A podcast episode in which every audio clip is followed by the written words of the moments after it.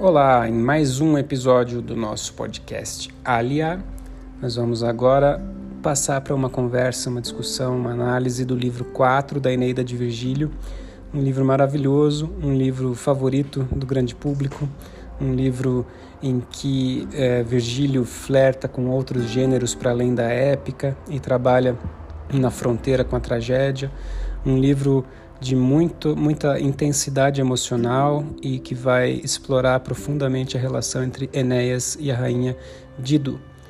Mais uma vez eu apresento uma aula editada, uma aula que foi dada recentemente e uh, uma aula que foi dada um pouco mais longa do que as outras por conta da importância do livro 4 e que, portanto, apresento aqui em duas partes, no mesmo episódio. Espero que vocês gostem e em breve apresentaremos aqui também o próximo livro, livro 5, e seguimos com a nossa análise da Eneida de Virgílio. Muito obrigado. Então vamos agora comentar e ler coisas do livro 4 da Eneida, que é, para muitas pessoas, o livro mais benquisto, o livro mais bonito, o livro preferido dos doze, e com alguma razão. Muito embora a narrativa que a gente encontre aqui seja um pouco diferente uh, do que a gente costuma ver num poema épico antigo, o livro 4 acaba uh, sendo uma espécie de episódio adicional dentro dessa narrativa. Ele, ele tem uma importância extrema gigantesca para todo o enredo da Eneida e também para essa revisão uh, que Virgílio parece fazer de uma etiologia uh, da relação entre Roma e Cartago. Mas ele, ele se estrutura de modo até um, um tanto independente, e aqui a gente percebe Virgílio dentro da estrutura da épica, é, fazendo uso de recursos, topoi, lugares comuns, elementos de outros gêneros da literatura antiga. Então, o João Ângelo Oliva Neto, editor dessa, dessa tradução do Nunes, nessa edição da editora 34, tanto na sua apresentação ao livro 4, na página 246, quanto nas notas menciona a sequência uh, de apropriação dos gêneros que Virgílio faz aqui. Né? Então, a gente tem apropriação inicialmente da poesia lírica, depois da poesia elegíaca, depois da poesia iâmbica e, finalmente, da poesia trágica. Um pouco como o desenvolvimento, ou, ou como uma espécie de tentativa do Virgílio de retratar o desenvolvimento da, da do espírito, não é, da alma de, da Dido ao longo da narrativa que, aqui se desenvolve. Porque ela foi, como a gente viu desde o final do livro 1, enfeitiçada pelo Cupido, que foi colocado no lugar do bebê Ascânio, no colo dela, no banquete, por Vênus, por uma traquinagem de Vênus, que pede a seu filho, é, Cupido, que enfeitice uh, Dido para auxiliar seu irmão Enéas, filho de Vênus. E aqui, então, Dido já completamente perdida de amor, inicia o livro 4, depois dos dois livros em que Enéas narra as suas aventuras e desventuras, desde a queda de Troia até chegar em Cartago. Então, os dois livros em que ele é o narrador épico uh, no banquete na casa real de Dido. É, a gente começa com as descrições do deslumbramento amoroso, é, os efeitos somáticos dessa paixão que Dido sente, aqui atingida, claro, né, por, iniciada por uma força divina. Depois, os, as suas queixas amorosas, então, deslumbramento e efeitos somáticos mais ligados à poesia lírica, uh, queixas amorosas mais ligadas à poesia elegíaca. Depois, a sua fúria a sua ira e a sua os impropérios que ela uh, os xingamentos e a raiva toda que ela que ela descreve e que ela uh, apresenta por Enéas e finalmente uma loucura, uma insânia total e um furor que levam ao seu suicídio, que se apropriam, de certa maneira, do elemento trágico. Então, são quatro gêneros literários aqui misturados ou colocados em uma progressão temática que acompanha o desenvolvimento do estado de espírito da Rainha Dido. E do ponto de vista do enredo, esse livro que tem um, 705 versos, ele também pode ser lido como uma espécie de tragédia. De modo independente, o que a gente vê aqui é a narrativa do sofrimento da Dido, do seu amor despedaçado uh, e da, de um, um longo agon, um embate trágico entre ela e Enéas, depois de uma armação metadramática em que ela engana tanto sua irmã quanto uh, as suas servas e prepara uma trama para se suicidar, quando na verdade ela, ela afirma estar tá fazendo uma pira enorme para poder queimar os pertences do Enéas, para se livrar do furor amoroso, e ao final ela se suicida como uma vingança uh, ao Enéas. Então a gente encontra aqui também, além de muitas alusões e referências possíveis intertextuais com muitos textos e gêneros da antiguidade, a gente encontra aqui também uma reconstrução passo a passo uh, de modos diferentes de retratar a personagem Medeia na tragédia antiga uh, e no mito grego. Medeia, resumidamente, pelo menos na versão que parece uh, muitas vezes ser evocada aqui na tragédia famosa do Eurípides, dramaturgo ateniense do século V, é uma figura mítica, né, muito importante, neta do Sol, e que abandona seu pai, a sua terra natal, para seguir viagem com o herói grego Jasão, líder dos Argonautas, passa por uma série de aventuras e, e, ela possui as artes mágicas, ela é uma espécie de feiticeira, ela ajuda o Enéas com é, uma série de encantamentos e feitiços a realizar uma série de ações importantes e aventuras importantes ligadas ao mito dos Argonautas. E uh, quando ela chega uh, na, em, em, Corinto, o, o Jazão, seu marido, eles todos exilados, eles não podem voltar para lugar nenhum, não podem voltar para a terra da Cólquida, não podem voltar para Iolcos, não podem voltar para todos os lugares em que eles passaram, porque eles destruíram tudo que, que, que teve no caminho, né? Ela matou o irmão, ela enganou o pai, é,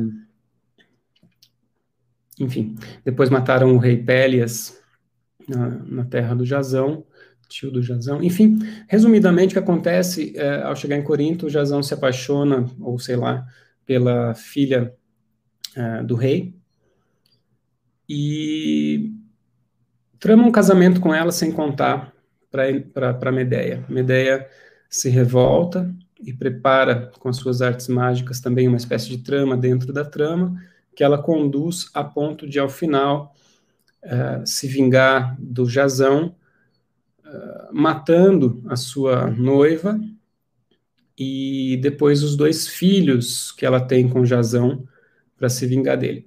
O ponto uh, que a gente poderia comparar aqui, ou os pontos que a gente pode comparar da narrativa da Medeia uh, com a narrativa da Dido no livro 4 da Eneida, não tem a ver exatamente com a estrutura do enredo, mas com o modo como Medeia se posiciona muitas vezes nos seus monólogos e nas suas decisões de vingança e no que ela pretende fazer. Porque, diferentemente da Medeia, a Dido se suicida como vingança uh, e lança uma maldição sobre a relação uh, de, desses troianos e uh, os fenícios, né, os púnicos, que depois se reverte na, nas guerras púnicas né, de Roma contra Cartago.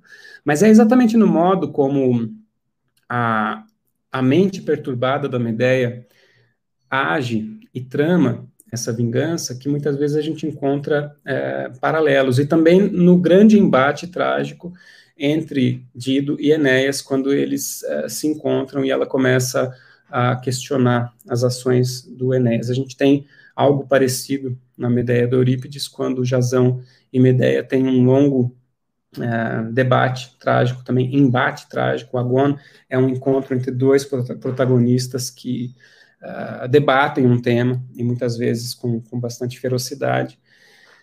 E eu vou uh, tentar elencar aqui os pontos de contato com Medeia, e também um ponto de contato que me parece bastante interessante, mas que, no caso, é, é invertido do ponto de vista cronológico, que é com o retrato da Medeia que a gente encontra depois da Eneida do Virgílio, no livro 7 das Metamorfoses do Ovídio, em que o Ovídio narra o momento em que Medeia se apaixona pelo Jazão e tudo que acontece na confusão mental da personagem, como ela decide uh, se jogar a esse amor e, e, as consequências tenebrosas desse amor. Então a gente vê, por exemplo, monólogo posterior aqui da Dido bastante uh, material que pode ter sido retrabalhado pelo Ovídio ou que pode ter sido inspiração para o Ovídio para compor a sua Medeia nas Metamorfoses.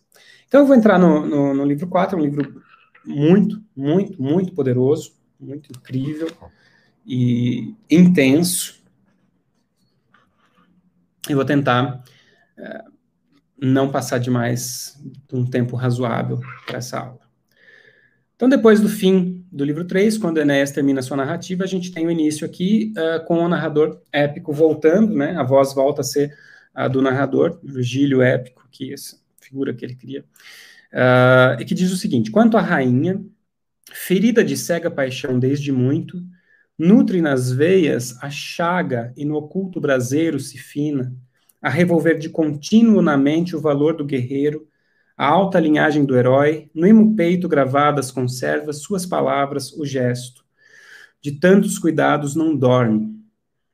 Vários sintomas físicos aqui da doença amorosa, ferida de cega paixão, então, uh, Ulnus, Salkiakuru, cura, uh, nutre nas veias a chaga, então, Alit Ulnus Venis, nas veias, no, e, e, no oculto braseiro se fina. O braseiro aqui, Carpitur Caico Igni, em cego fogo. Ela se consome. Depois, no hemopeito gravadas conserva suas palavras, o gesto, não consegue parar de pensar nele, e não dorme. Nec placidam membris dat cura quietem, não consegue se aquietar ou aquietar os membros uh, com nem ela, né, plácida, consegue uh, aquietar os seus os seus membros. Então, tipo, tá com insônia, tá obcecada, tá, tá péssima, né? Aí ela não sabe muito bem o que fazer, ela vai procurar ajuda com a sua irmã e confidente, Ana, que até agora não tinha aparecido na narrativa, mas que é uma figura importante aqui porque também lembra outras irmãs importantes da tragédia. A gente pode pensar na Ismene, irmã da Antígona, é, não exatamente no papel que ela cumpre, mas na importância que essa irmã tem na narrativa. E ela chega e fala para Ana o seguinte: vale a pena ler a, a conversa delas agora, no verso 9 em diante. Palavras da Dido: Ana querida, suspensa me encontro por sonhos horríveis. Que hóspede novo transpôs de inopina a soleira da porta? Como é galhardo! Quão forte guerreiro, em verdade, que braço! Creio, e bem certo estou disso, ser ele de, de origem divina. Bom, a tradução do Carlos Alberto Nunes, em alguns lugares, ela deixa a desejar com relação ao tom, né? Porque aqui como é galhardo, a, coisa envelheceu um pouco mal, né? Quão forte guerreiro, em verdade, que braço. Veja, o texto latino diz: Quis nobus hic nostris successit sedibus hospes, quem cessore ferens. Então, que feição ele leva, como é galhardo. Quam forti pectoret armis, quão forte é de peito e de armas, ou de braços aqui, como traduz o, o Nunes, né? Que braço ele traduz? É, sou um pouco fora de tom, mas tudo bem. E acho que ele é parecido de origem divina na tradução, né? Credo equidem nequana fides genus esse deorum. Eu creio que ele é do gênero dos deuses, do genus dos deuses, que ele tem origem divina. É, aqui também a gente tem um elemento que é recuperado muito claramente da lírica, dos textos mais famosos da lírica antiga. Entre os textos mais famosos da, da lírica antiga, a gente tem um, o poema de Safo, que depois Catulo uh, traduz, adapta no capítulo 51, uh, e o fragmento da Safo, que agora eu, uh, cujo número eu me esqueço, enfim, em que ela, em, em que ela diz que o, o, o, amado se parece com um Deus, Catulo traduz como Il me parece de videtur, ele me parece ser par dos deuses, ele me parece ser idêntico aos deuses. Então tem essa coisa, né? O deslumbramento do amor aqui, ele é tão bonito, tem um braço tão lindão que ele parece ser de origem divina. Ela continua, então, se dentro da alma já não mantivesse bem fixa e imutável resolução de não mais me prender com ninguém nas cadeias matrimoniais, desde que a morte frustrou meu amor inocente, se autor e aos fachos conjugais não sentisse indizível repulsa, ela está dizendo, olha, eu já, 30, fragmento 31, muito obrigado, Mateus, é, o apoio aqui do, da audiência nos salva, fragmento 31 da Safo, poema 51 do Catulo. Ela disse: Se eu já não tivesse desistido dessa coisa de casamento, porque ela é viúva e tal, né? Ana, confesso, verso 20, depois de Siqueu ter me sido roubado, meu caro esposo e os penates manchados de cruel fratricídio, este somente os sentidos tocou-me, a vontade oscilante venceu de todo. Então, assim, ela já não tinha mais nenhuma experiência uh, ou, ou esperança de se apaixonar, mas este aí solus hic inflexit sensus animumque labantem impulit agnosco veteris vestigia flamae. O calor sinto agora da chama primeira. Reconheço os vestígios da velha chama. E aí, nessa primeira fala dela para Ana, é que a gente começa a ouvir alguns ecos, tanto prospectivos no vídeo quanto anteriores, especialmente na versão de Eurípides, que é a mais famosa, da Medeia, né, da voz da Medeia. Então ela, ela diz: Antes, porém, escancare-se a terra e no abismo eu mergulhe, ou o Padre Sumo com raio me atire no reino das sombras, pálidas, no érebo logo eu baixando até a noite profunda, do que pudor eu violar-te e infringir teus preceitos sagrados ela, assim como no monólogo da Medeia no livro 7 das Metamorfoses, ela é, tenta lutar contra esse sentimento. Eu prefiro manter o meu pudor é, e morrer e me jogar ao, fundo do, do érebo do que me é, entregar a esse amor. Então ela, ela resiste, mas a Ana responde, e a, a palavra, as palavras da Ana que convencem uh, Dido Medeia aqui. Né? Ana responde, verso 31, ó oh, irmã mais querida que a luz tão preciosa, que lembra, claro, né, o primeiro verso da Antígona do Sófocles. Não diretamente, a gente tem aqui o o luque magis dilecta sorori, as palavras ecoam as primeiras palavras de Antígona para Ismene, na peça do Sófocles. Mas, enfim, na solidão e em perpétua viuvez murcharás tanto viço, sem conheceres doçuras maternas e os dons da alma Vênus, mana, você vai, vai, vai deixar a sua velhice, a sua viuvez murcharem o seu, o seu vício, seu, sua juventude? Crês que isso importa aos sepulcros e às cinzas dos manes dos mortos? Você acha que os deuses e os mortos estão preocupados com a sua vida amorosa, olha que argumento bom, né? Em tua dor enjeitaste pedidos de muitos esposos, na própria Tiro e na Líbia depois, isso mesmo com Jarbas, acontecendo e com tantos caudilhos que esta África fértil em triunfos nutre. E ora queres opor-te a um desejo tão grato? Ah, você andou rejeitando um monte de gente aí, pessoas importantes, até o Jarbas. O Jarbas, veja, apesar do nome, né, soar um pouco aqui pra gente, não tão legal, não tão épico, Jarbas é Yarbas em latim, ele é filho do deus Ramon em latim, é o deus Amon egípcio, né, identificado com Júpiter, Amon, Amon-Ra, é, o deus do sol egípcio. Então não é qualquer cara, ele é filho né, do Amon, deus egípcio. E ela rejeitou o Jarbas. E o Jarbas vai ser importante aqui na narrativa. E ela fala: bom, está na hora de você parar de rejeitar homens importantes, porque agora você tem esse placitone pugnabis amoris, amori, você vai lutar contra esse amor agradável, plácido, é, esse desejo tão grato, como traduz Nunes. E ela continua argumentando, até que mais próximo do final do seu discurso, ela diz: Como verás a cidade crescer, cara irmã, quanto o reino com tal consórcio. Então ela começa agora a usar o argumento político. Veja, você tem um reino, e esse reino vai crescer com essa união. Né? Vai ser importante para esse reino que você se case com o príncipe troiano. A que altura insondável a glória dos penos se elevaria se a ajuda alcançasses das armas troianas? É um negócio importante também politicamente, não é mesmo? Quando ela termina de falar, o narrador volta e diz: Esse discurso, o braseiro ainda mais avivou-lhe no peito, deu esperanças à mente indecisa, o pudor desatou-lhe. Então foram as palavras da Ana que dissolveram as dúvidas e o pudor da Dido. A, a importância retórica do discurso dela uh, e o poder retórico do discurso dela é que convenceram a irmã. Te, os dois versos em latim, 54 e 55, são His dictis incensanim inflamavit amore. Então, com estas palavras, ela inflamou, inchou, né, incendiou a alma acesa de amor. Spemque dedit dubiae menti soluitque pudorem. E aqui a tradução do Nunes está muito próxima.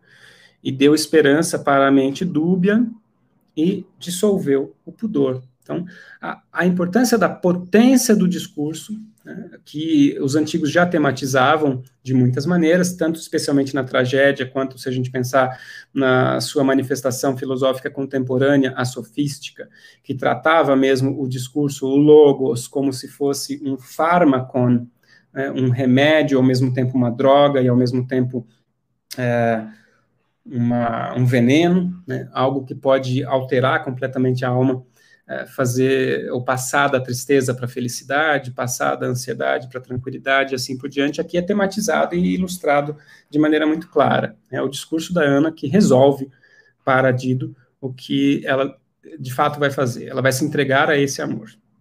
Então ela faz alguns sacrifícios, é, e, mas ainda assim ela não, não se acalma, faz sacrifícios, ela tenta olhar para os augúrios nos, nas entranhas dos animais sacrificados, mais ansiosa, uh, vai um, bacar por aí, né? O, o, verso 65 diz: depois que ela faz o sacrifício, tenta olhar para os augúrios nos animais, ela diz: ó, oh, a ciência vã dos, dos agouros. Não adianta, né? Essa, esse conhecimento dos, dos auspícios, dos agouros, é completamente vão. Reuatinarai mentes. Então, ó mentes ignaras dos vates, é o texto latino. Que somam delubros e votos para o delírio do amor. Né? Os votos, os, os delubros, os votos uh, de auspícios e agoros e previsões do futuro, etc., e os pedidos e os sacrifícios, o que, que eles fa podem fazer com relação ao amor? Não podem, podem fazer nada. Então, enquanto isso, o que acontece com ela logo depois? Mais sintomas somáticos do amor terrível que uh, carcome essa pobre Dido, a infélix Dido. Então, agora, a medula elanguece, no hemopeito a ferida se alastra sem ser pressentida, arde a rainha infeliz, vaga insana por toda a cidade, sem rumo certo, tal como viadinha nos bosques de Creta, que o caçador transfixou com uma flecha, sem que ele consciência então tivesse do fato. Ela vaga, Uritur, ela queima, verso 68, Qualis, 69, conecta querua sagita. Então, é, é como uma cerva acertada por uma flecha, que uh, vai vagando e bacando pela, pela floresta. Corre a coitada, vencendo florestas do dicte, arvoredos, mas sempre ao lado, encravada com essa flecha, sentindo a fatal mensageira. Então aqui a gente tem uma símile, né? A Dido é comparada, em alguns versos, a, a, essa imagem de uma cerva atingida por uma flecha de um caçador que corre para lá e para cá, mas não deixa, não consegue vencer a dor, porque tem sempre ao lado uh, enfiada nela essa flecha. O que mais ela faz agora? Vamos ver essa descrição curta de algumas dezenas de versos, nem 20 chega, uh, do comportamento da Dido apaixonada. Isso aqui é, é muito importante para estabelecer o,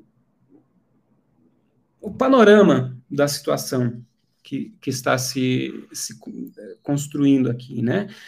Ela, depois de ser descrita como alguém que vaga sem rumo, sem saber o que fazer, agora ela ora, verso 74, percorre as muralhas com o cabo de guerra troiano, né? vai passear para lá e para cá com Enéas, mostra-lhe o burgo nascente, a famosa opulência dos tírios, ora começa a falar e interrompe no meio do discurso. Mais sinais, né, sintomas do amor intratável. Ela não consegue mais articular as palavras. Novos banquetes lhe apresta no fim da jornada, à noitinha. No seu delírio, outra vez, quer ouvir os desastres de Troia. Pende da boca, outra vez, do orador eloquente e bem posto. Então, ela pede para ele contar de novo, e de novo, e de novo as coisas que aconteceram em Troia. E os versos latinos Iliacos quiterum demens audire labores, exposcit pendet quiterum narranti sabore. Aqui a cena dela demens, demente, pedindo iterum, repetidamente, para ouvir os, os labores ilíacos, os trabalhos uh, de Troia, da guerra, ela exposcit e pende, ela está pendurada, mais uma vez, da ab ore narrantes, da boca, da face daquele que narra, do que fala. Essa imagem é muito bonita porque ela também lembra o, o início da, do De Rerum Natura, sobre a natureza das coisas, do Lucrécio, em que o poeta pede a Vênus que uh, seduza o deus Marte, o deus da guerra, seu marido, para que ele possa parar um pouco com as guerras de Roma, para que o, o, poema possa surtir seu efeito, de gerar tranquilidade da alma e ensinar um romano, Mêmio, um interlocutor, mas basicamente qualquer romano, qualquer pessoa, a ser um bom epicurista e a, e a cultivar a tranquilidade da alma. E na imagem que aparece lá, Vênus é,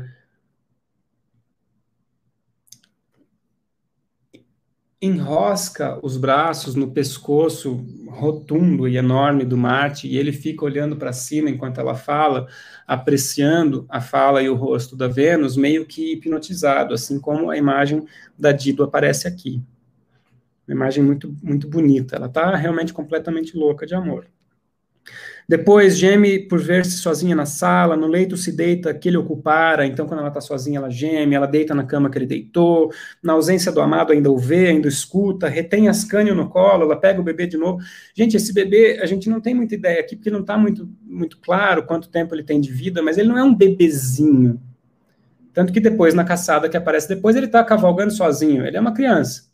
Uma criança que sabe cavalgar, mas ela pega no colo mais vezes, porque foi exatamente né, Ascânio no colo dela, mas na verdade era Cupido, fantasiado de Ascânio, que gerou toda essa insânia amorosa, né? Então, retém Ascânio no colo, na imagem paterna se embebe, por esse modo pensando iludir a paixão absorvente.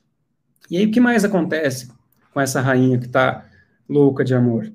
Inacabadas, as torres pararam.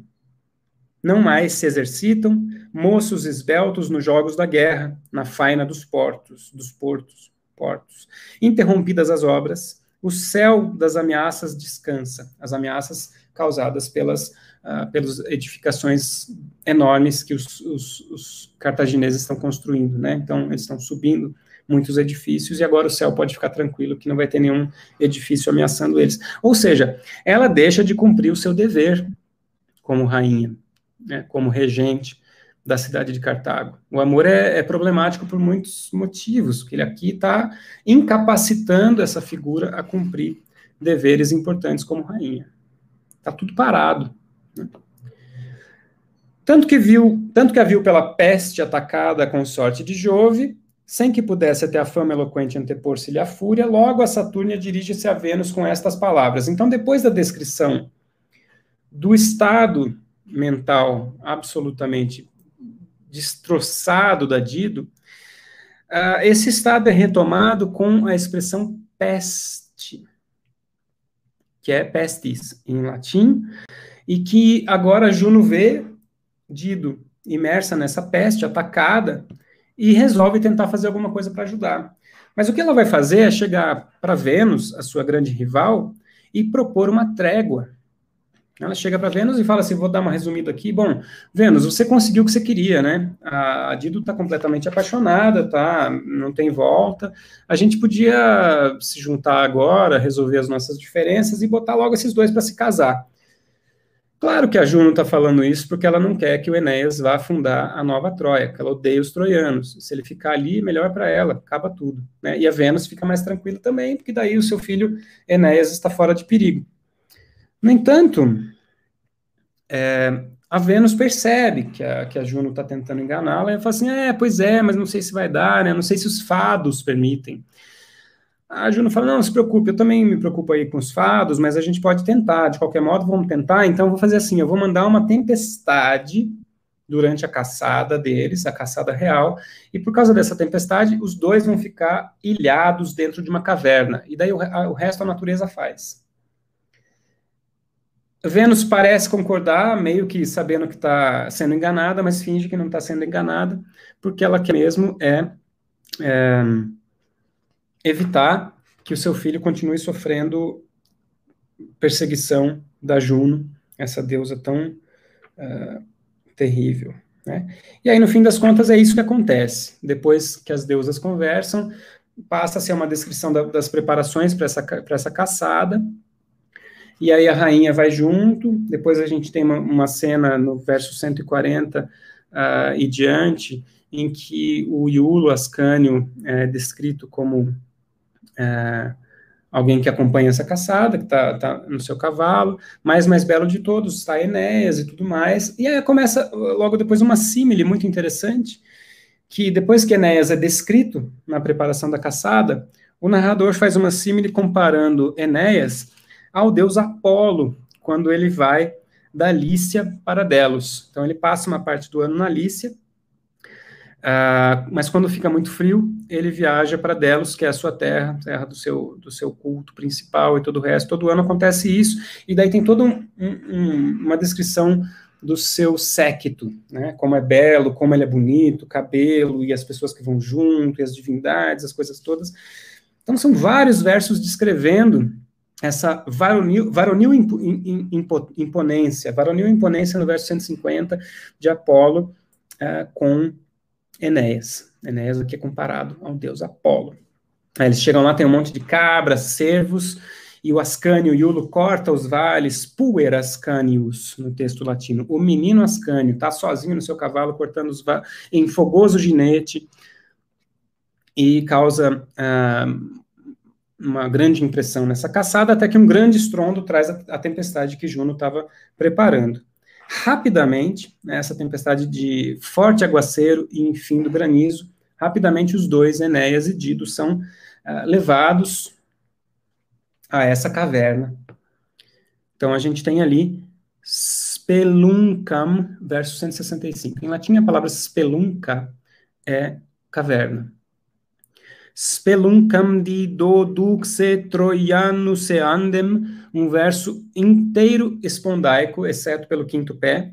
Então, um verso totalmente lento e arrastado, é o verso que introduz a entrada de Dido e Enéas na caverna. Vou repetir. Speluncam di doduxe troianus andem. Então, verso bem lento, arrastado com substituição de espondeu nos quatro primeiros pés, é o verso que introduz essa Dido e o caudilho troiano se acolhem à mesma caverna. Tem aqui uma expressão que é repetida depois, que é quando aparece Dido e Enéas, referido é, como Dux Troianos, em que Dido aparece primeiro e depois Dux et Troianos, em que a gente tem a preposição uh, numa posição interna ao sintagma dux, dux troianus. Então é dido dux et troianus, mas é tradução é dido e o uh, dux troianus, né, o condutor troiano, o como como o Nunes traduz muitas vezes o caudilho troiano. Então agora a gente tem essa cena que é focalizada na entrada desses dois nessa caverna. E essa é uma cena uh, muito visualmente impactante, porque tem toda essa, essa descrição da, de uma tempestade muito tenebrosa, e entram os dois. A própria Terra, verso 166. E depois Juno, Prônubas, Juras confirmam, crebros, relâmpagos brilham e o éter se inflama, conscientes daquele enlace, ulularam nos picos mais altos as ninfas. As ninfas começam a gritar de alegria nos picos por causa daquela união que vai acontecer. Esse, o primeiro dos dias letais, o princípio de todas as desventuras de Dido. Do falso decoro não cuida, furtivo amor não lhe chama, comporta-se como casada, inocentar-se pensando da culpa com um rótulo falso. Explicamos aqui que então, texto latino, ille dies primus leti primusque malorum causa fuit. Então, aquele dia foi o primeiro uh, da morte, leti, e o primeiro dos males, a causa foi a primeira, né, a primeira causa, aquele dia, foi a primeira causa dos males e da morte. Depois, né, que am furtivum di do, di do meditatur amorem, então a, a, a Dido já não pensa mais naquele amor é, furtivo. Ela coniugium vocat. Ela chama de casamento. Coniugium é o substantivo. Hoc praetexit nomine culpam. Então é com esse nome que ela se exime da culpa. Ela não está se casando efetivamente com Enéas, mas ela chama esse enlace, essa união que acontece na caverna, de casamento. Imediatamente, a gente não vê uma descrição da cena uh, erótica, claro, eles estão numa caverna, o resto todo mundo sabe, né, sozinhos, no meio de uma tempestade, e a Juno mandou, então eles vão se unir em um casamento falso, né, um casamento que não é casamento. Imediatamente depois, a gente tem a figura mítica, personificada da fama, que é fama mesmo em latim, que é uma entidade descrita no texto aqui, logo depois, que é responsável por, por uh, difundir rumores e fofocas e notícias, etc. Ela é, é um bicho monstruoso capaz de levar para tudo quanto é lugar uh, os boatos, as coisas falsas ou verdadeiras que as pessoas dizem por aí. Então, ela, ela é uma representação personificada da, do burburinho da, do povo, né, do que as pessoas começam a falar. No entanto, a, a, cena que descreve a, fu, a, a fama saindo para contar para todo mundo que Enéas e Dido estavam numa caverna juntos, é uma cena descrita em detalhes, e detalhes muito gráficos a respeito dessa, da atuação dessa figura. Eu vou ler esse trecho inteiro para vocês, porque ele também uh, apresenta interesses de vários tipos.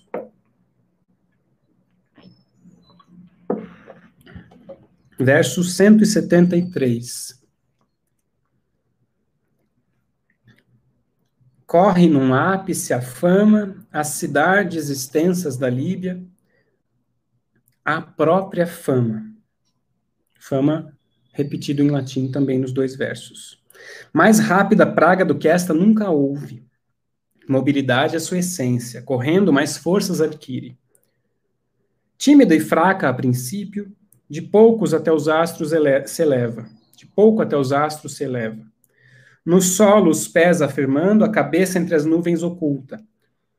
Então, parece fraca no começo, mas ela vai se elevando até o céu, com o pé no chão e a cabeça nas nuvens. Dizem que a terra a engendrou, irritada com a ira dos deuses, última irmã ao que consta de Encela dos céus gigantescos, dois gigantes. Ela é irmã desses gigantes.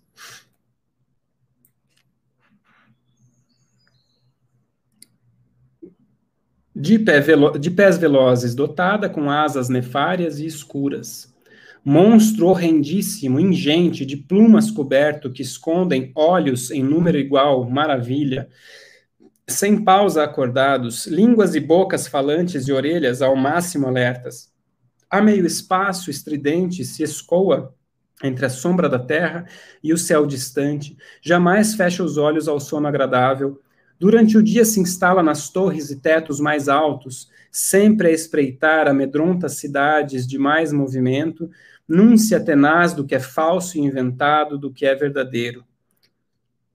Então, ela anuncia coisas falsas, inventadas e coisas verdadeiras igualmente. Vária e palreia, comprai-se em semear entre o povo mil boatos, indiferente contando a verdade e o que nunca se dera.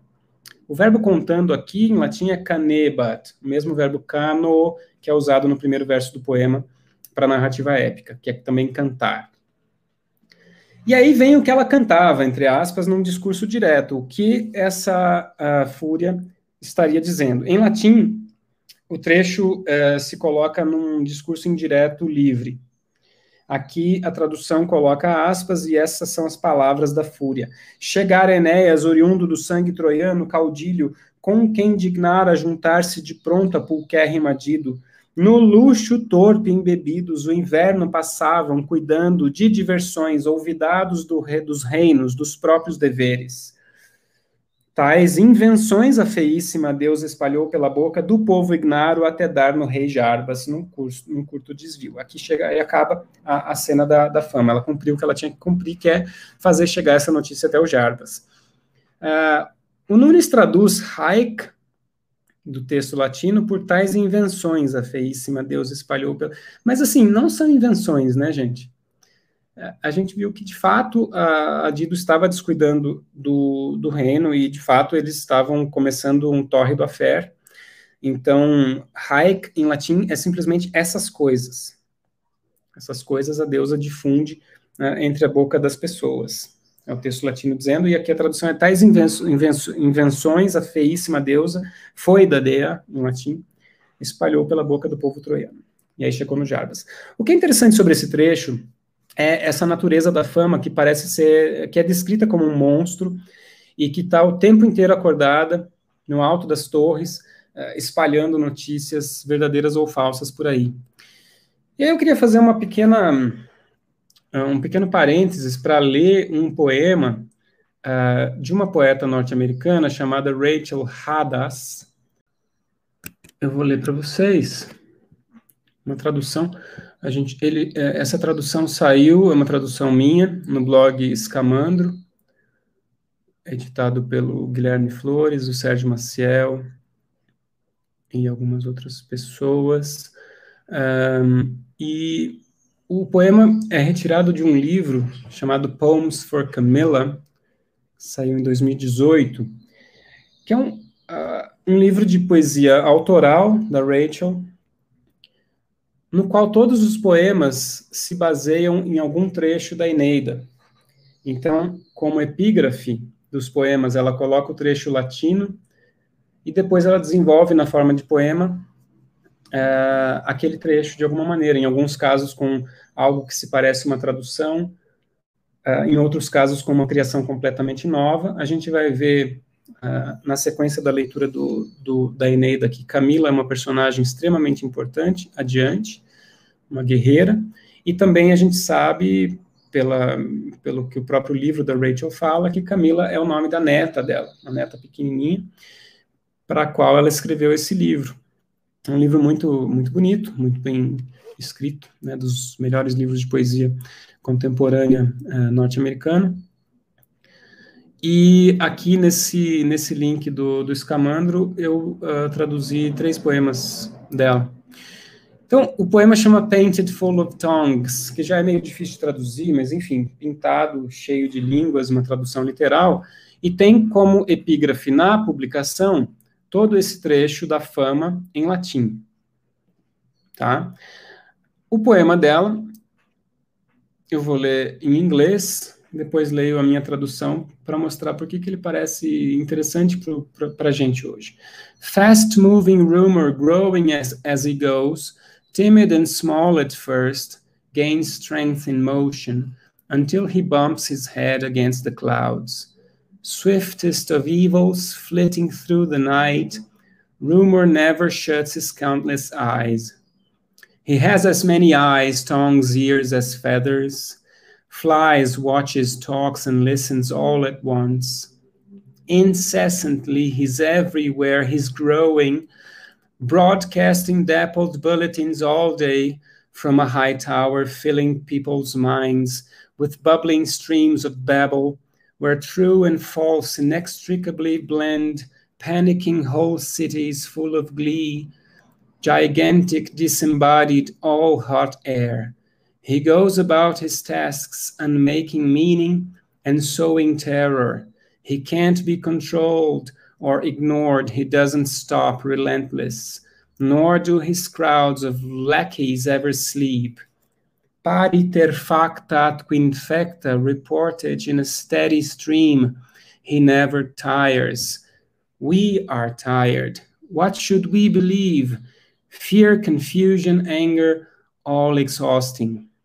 Crouching in his tower, he pouts and glowers, angry and happy, happy to be angry, and keeps on putting forth a froth of words, true and false, mixed, but falsehood trumps the truth. Virgil's fama is female, not this time. E vou ler a minha tradução, porque daí fica um pouco mais fácil de entender o poema dela. Pintado Cheio de Línguas, de Rachel Hadas. Na tradução que eu publico ali, eu coloco como uh, epígrafe a tradução do Odorico Mendes, mas eu não vou ler. Eu vou ler então a tradução diretamente do poema dela. Mais rápido entre os males, voando pela noite, o rumor nunca fecha os inúmeros olhos. Tem mesmo tanto de olho, língua, orelha e pena ao mesmo tempo voa, espreita, fala e escuta, sem cessar. Ele está por todo lado e cresce. Transmite o dia todo boletins manchados de cima da alta torre, enchendo as nossas mentes de um fluxo borbulhante, blá blá blá, no qual o velho e o falso se miscuem com força, em gozo põe cidades inteiras em pânico, gigante e incorpóreo, inteiro ele é ar quente, persegue suas tarefas, desfazer sentidos e semear terror. Ninguém mais o controla ou ignora, ele é imparável, implacável. Também não dorme nunca o seu rebanho, gado. Pariter factat infecta, reportagem em fluxo estável, ele nunca está cansado. Nós estamos. Em que se pode acreditar? Medo, confusão, raiva, tudo nos exaure. Enfurnado na torre, beicinho, brabinho, tem raiva, está feliz, feliz de estar com raiva, e segue, escarra, esturro, espuma de palavras, verdades e mentiras mistas, ganha a trampa. Fama é feminino em Virgílio, agora não. Esse poema da Rachel muito claramente segue diretamente o texto latino numa tradução passo a passo da epígrafe que ela mesma posta em latim, posta não, né, publica em latim uh, antes do, do poema, mas acaba sendo também algo que parece dialogar muito claramente com uma tendência contemporânea de nós uh, termos que lidar com figuras algo tenebrosas e horríveis como governantes que eles mesmos se preocupam em espalhar notícias tanto verdadeiras quanto falsas.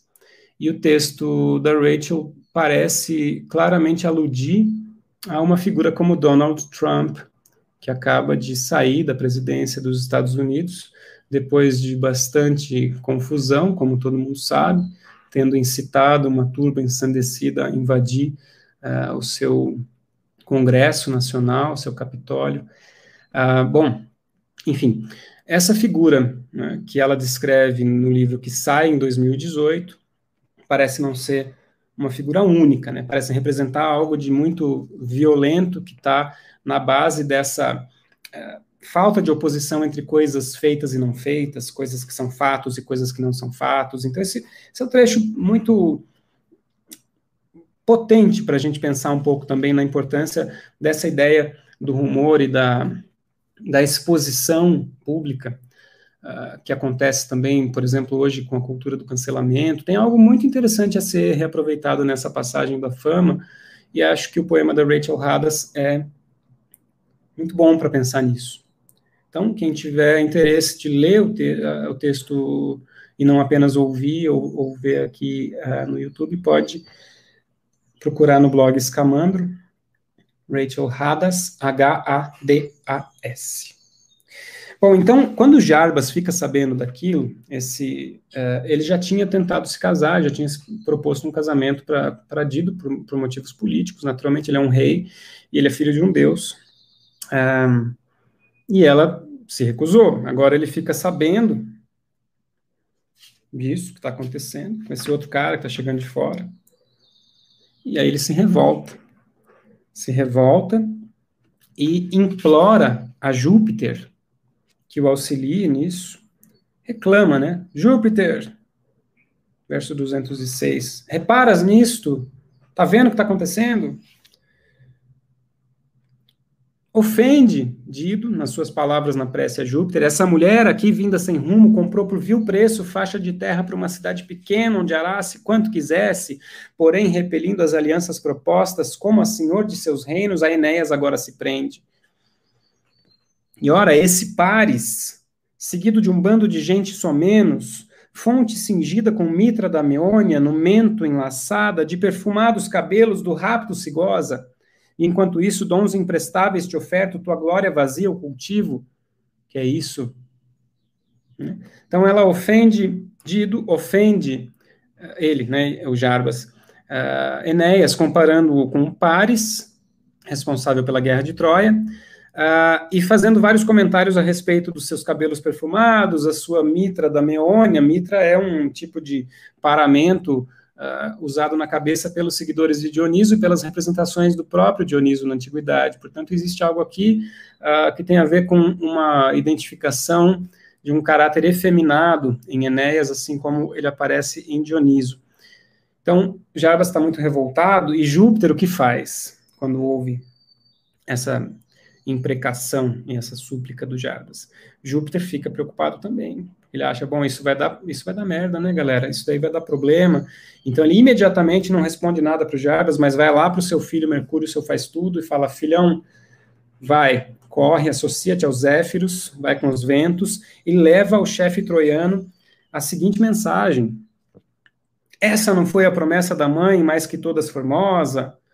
Nem para isso o livrou das vezes, duas vezes das armas dos gregos, é, é para ele falar isso para Enéas, né?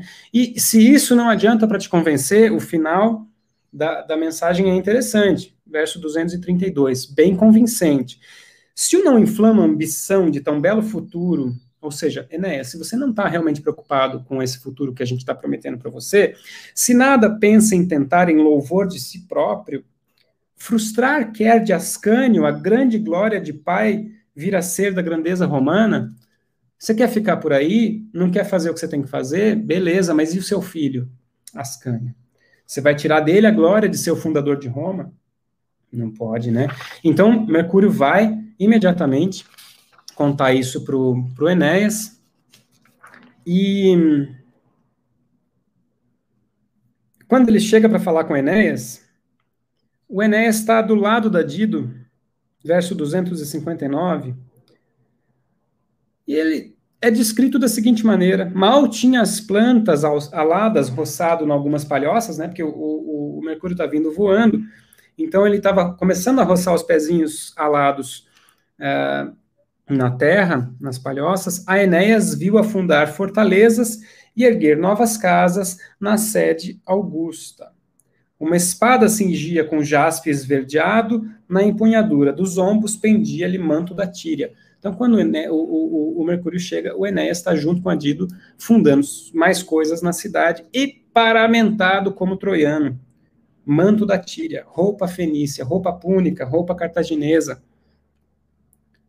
E com uma espada com jaspe enverdeado, ou seja, ele está todo descrito aqui como um não romano, um oriental, né? e esse, esse manto de cor purpúrea, presente valioso de Dido, com a própria mão adornado todo ele, de quadros de traço esquisito. Então, é um manto que ela bordou com quadros belíssimos, esquisitos aqui, né? quando ele vê isso, ele olha e fala assim para o Enéas: Que fazes as bases assentas possantes da alta Cartago, com teu mulherengo pendor para as coisas, da antiga pátria de todo esquecido dos teus interesses? Que é isso, cara? Tá aí o Xorius, mulherengo, de pendor mulherengo, né? O Júpiter mandou aqui para dar um recado. E aí o, o Mercúrio uh, narra o recado em discurso direto, né, aquele que o Júpiter acabou de transmitir para o Mercúrio, o Mercúrio transmite para o Enéas, só que agora ele parafraseia um recado. O recado tem o mesmo conteúdo, mas ao invés de repetir os mesmos versos, por motivos talvez de uh, motivos poéticos ou quaisquer que sejam eles, o recado é duplicado com alguma alteração. Nada de muito significativo, mas ele fala a mesma coisa. Pensa em Ascânio menino, né? Você não pode deixar uh, o futuro dele ser desperdiçado dessa maneira. Vai daqui embora imediatamente Enéas, ao ouvir esse discurso do Mercúrio, se pergunta: ó, oh, o que fazer? Verso 283, Heu cuidagat. E agora, é uma pergunta muito tipicamente trágica. É, um personagem trágico, no momento máximo da sua uh, decisão trágica, ele se questiona: o que fazer agora? De que jeito sondar a rainha alarmada com tal suspeita? não sei o que fazer. Mas aí, não sabendo o que fazer, ele manda chamar os seus homens e fala: galera, equipem os navios imediatamente, façam com que tudo seja preparado para que a gente possa partir é, o quanto antes. E entre mentes, ou seja, enquanto isso, verso 291, interea, em latim, enquanto nada suspeita boníssima, dido a ruptura dos laços de tanto amor, o momento oportuno há de achar de falar-lhe como sair-se de tal apertura. Ou seja, ele manda preparar tudo e não sabe o que falar para Dido, mas ele pensa assim, bom, enquanto eu preparo aqui as coisas, eu, eu acho um jeito de falar com ela. Erro. É o mesmo erro do Jazão na Medeia do Eurípides. Pelo menos é o erro que ele diz que ele cometeu, né? O Jazão fala assim para Medeia, Medeia descobre que ele está uh, é, noivo da princesa, e mas ele não tinha nem é, avisado a Medeia, né, que ele estava indo se casar com outra pessoa, no caso, e ele fala, pois é, eu estava né, preparando essas coisas aqui do casamento com essa outra pessoa, por quê? Porque os nossos filhos, eles não podem ser pobres, né, então, assim, se eu casar com a filha do rei, eu vou ser é, da realeza e tal, eu posso dar uma condição melhor para os nossos filhos. Um discurso bem maluco. E ele diz, e não deu tempo de eu te avisar, eu estava indo te avisar. Mais ou menos o que está acontecendo aqui, dá errado, né? Ela fala assim, deu tempo de você preparar todo o casamento, mas você não teve é, tempo de me falar que você estava se casando com outra pessoa, enquanto, né, a gente está aqui no nosso casamento com os nossos filhos. Bom, enfim, péssimo. No entanto, a rainha pressente a tramóia. Então, Dido percebe o que está acontecendo. Quem pode esquivar-se da suspicácia da amante? O, la, o, latim é muito belo. At regina dolos, quis falere pos... Desculpem, quis falere positamantem. Quem pode enganar o amante? E esse parênteses está entre at regina dolos praesentit.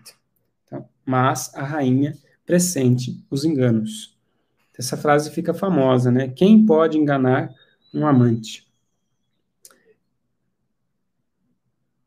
E ela ficou sabendo por quê? Porque a fama, mais uma vez, levou a notícia. E aí ela percorre a cidade, excitada, maluca, bacante, tal como a bacante nas sacras orgias, em delírio, então, o que agora claramente Dido é comparada a uma bacante. E aí ela se encontra com Enéas, topa afinal com Enéas em termos violentos o aturde. E agora vai começar o grande embate entre Dido e Enéas. Voltamos então para a segunda parte da apresentação e discussão do livro 4 da Eneida do Virgílio, e eu escolhi o ponto de, de parada específico aqui uh, no verso 305, quando, depois de ficar sabendo pela, uh, pela fama que Enéas começou a preparar os barcos para partir, Dido encontra com ele por acaso e com, eles começam uma discussão. Uma DR, né? Uma DR que, na verdade, funciona aqui como uma espécie de reestruturação de um agón trágico. Ela vai acusá-lo e ele vai se defender e a gente vai ver como a, a coisa se desenvolve. Algumas falas eu vou ler inteiras para a gente poder debater, outras não. Então, começamos com a primeira fala da Dido, no verso 305. Pérfido, então esperavas de mim ocultar esta infâmia e às escondidas deixares meus reinos sem nada dizer-me? Não te abalou nem a destra que outrora te dei, nem a morte que a Dido aguarda inamável, tão, tão próxima já do seu termo? Como se nada isso fora, teus barcos aprestas no inverno, quadra infeliz, pretendendo cortar os furiosos embates dos aquilões? Que crueldade! Se acaso moradas estranhas não procurasses, nem campos e Troia ainda em pé se encontrasse, navegarias no rumo de Troia e o mar bravo contaras, cortaras? foges de mim? Por meu pranto e também pela mão que me deste, mísera, pois perdi tudo, sem nada me ter reservado, por nosso enlace, o sagrado Himeneu que de pouco nos une, parênteses, eles não se casaram, né? o sagrado Himeneu é o casamento. Se algo mereço de ti, ou se alguma aventura me deves, doces lembranças, apieda-te ao menos de um lar ora esfeito. Muda de ideia, no caso de as preces contigo valerem. Por causa tua me odeia esta gente da Líbia, os tiranos númidas, todos os tírios, por ti a vergonha deixou-me, e aquela fama que aos astros meu nome impoluto levara. Há quem entregas uma moribunda como eu, querido hóspede. O ritmo desse verso está todo estragado na tradução, verso 323. Há quem entregas uma moribunda como eu, querido hóspede. Para funcionar, a gente tem que acentuar o A e depois fazer querido hóspede. Né? Não está muito bom, mas enfim. A quem entregas uma moribunda como eu, querido hóspede? Sim, esse é o único nome de quem me chamou de consorte. Ela chama ele de hospes em latim. Cui me moribundam desseris hospes. Hoc solum nomen quoniam de coniuge restat. Apenas esse nome do cônjuge resta de outrora, ou seja, aquilo que antes era cônjuge, segundo ela, mas eles não se casaram, agora é apenas um hóspede. Então ela aqui diminui o estatuto de Enéas na vida dela. Que mais espero que o irmão Pigmalião me derrube estes muros ou o próprio Jarbas Getúlio me arraste daqui como escrava? Se pelo menos deixasses na fuga, e essa é uma parte muito importante que ela vai terminar o discurso dela pedindo uma coisa, apenas uma única coisa para Enéas. Se pelo menos deixasses na fuga um produto do nosso inesquecível amor e nos passos brincasse comigo, um outro Enéas menino, contigo semelho nos traços, abandonada em verdade, sozinha, não me julgaria. Então, é, termina a primeira fala da Dido com, essa, com esse pedido, né? Por que, que você pelo menos não me deixou um filho? Um parvulus a Enéas, um Enéas pequenininho. Disse: Obediente ao mandado de Jove, tinha ele no solo, fixos os olhos e a custo e emoção no imo peito guardava. Essa cena antecipa o encontro de Enéas escondido no inferno no livro 6. Ela vai se matar no fim do livro 4 aqui, né? Esse é um spoiler para quem não leu ainda, mas afinal não há spoiler na, na, na, antiguidade, a gente tem que lidar com isso, né? Mas essa cena antecipa o encontro dos dois no inferno, porque lá é ela que vai ficar com os olhos fixos no chão, e a gente vai voltar a essa passagem porque ela é importante. No entanto, uh, aqui ele, no texto latino, mantinha in immota lumina tenebat. Lumina são as luzes, e é uma metáfora comum para os olhos. Então ele mantinha os olhos não... Uh, imóveis. Né? Não tem aqui é, necessariamente uma, é, uma menção aos olhos fixos no chão, mas o tradutor parece também querer ligar essa passagem à passagem do livro 6, porque, no fim das contas, tematicamente estruturalmente parece acontecer a mesma coisa. Aqui ela impreca e ela pede uma resposta e ele tem dificuldade de dar alguma resposta. Lá é o contrário. Fala-lhe ao fim por maneira sucinta, e aí vem a primeira resposta do Enéas. Jamais negaria tantos favores, Senhora, e outros muitos de que me recordas, nem nunca a imagem de Elisa sairá do meu peito por quanto tempo consciência tiver de mim mesmo e com vida eu mover-me. Aqui ele diz, Elisa é um outro nome de Dido, Elisa, com dois S em latim. É, e ele ainda não tinha usado esse nome com ela, mas a gente vê ele pela primeira vez aqui. Em latim ele diz, Nec me meminisse pigebit Elisai dum memoripse mei dum spiritus hos regit artus. Ele diz, traduzindo um pouco mais literalmente, nunca não me será desagradável, não me arrependerei de lembrar de Elisa enquanto memor ipse mei, enquanto eu mesmo me lembrar de mim. Essa é uma passagem importante, mas ela antecipa depois uma outra que parece ser algo uh, mais irônica do ponto de vista trágico, porque Enéas não percebe o que está falando. A gente já antecipa aqui o problema que é o seguinte: a partir do livro 4 da Eneida, a memória da Dido vai estar para sempre atrelada à memória do Enéas. Ela vai ser para sempre a rainha que se suicidou, que tinha um reino próspero, um reino uh, importante, um reino promissor, e que se suicidou por conta da chegada do Enéas e do amor que ela foi forçada a sentir por ele, e da fuga despavorida, espavorida e mal uh, construída né, desse herói troiano. Então ele diz simplesmente: intenção nunca tive de retirar-me a, ocultas, apaga essa ideia, nem menos planos forjei de casar ou de alianças contigo firmarmos. O Enéas já começa errado, né? Mais ou menos como, e aí eu sugiro mesmo a leitura da, da Medeia do Eurípides, e pretendo em breve fazer alguns episódios aqui, e algumas, estou falando episódio na aula, mas também estou falando de episódio do podcast, uh, na disciplina de tragédia, que também está no canal do YouTube, ainda não tenho uma aula sobre Medeia, mas eu pretendo fazer uma gravação sobre Medeia do Eurípides em breve e vai ficar como conteúdo tanto no canal quanto no podcast.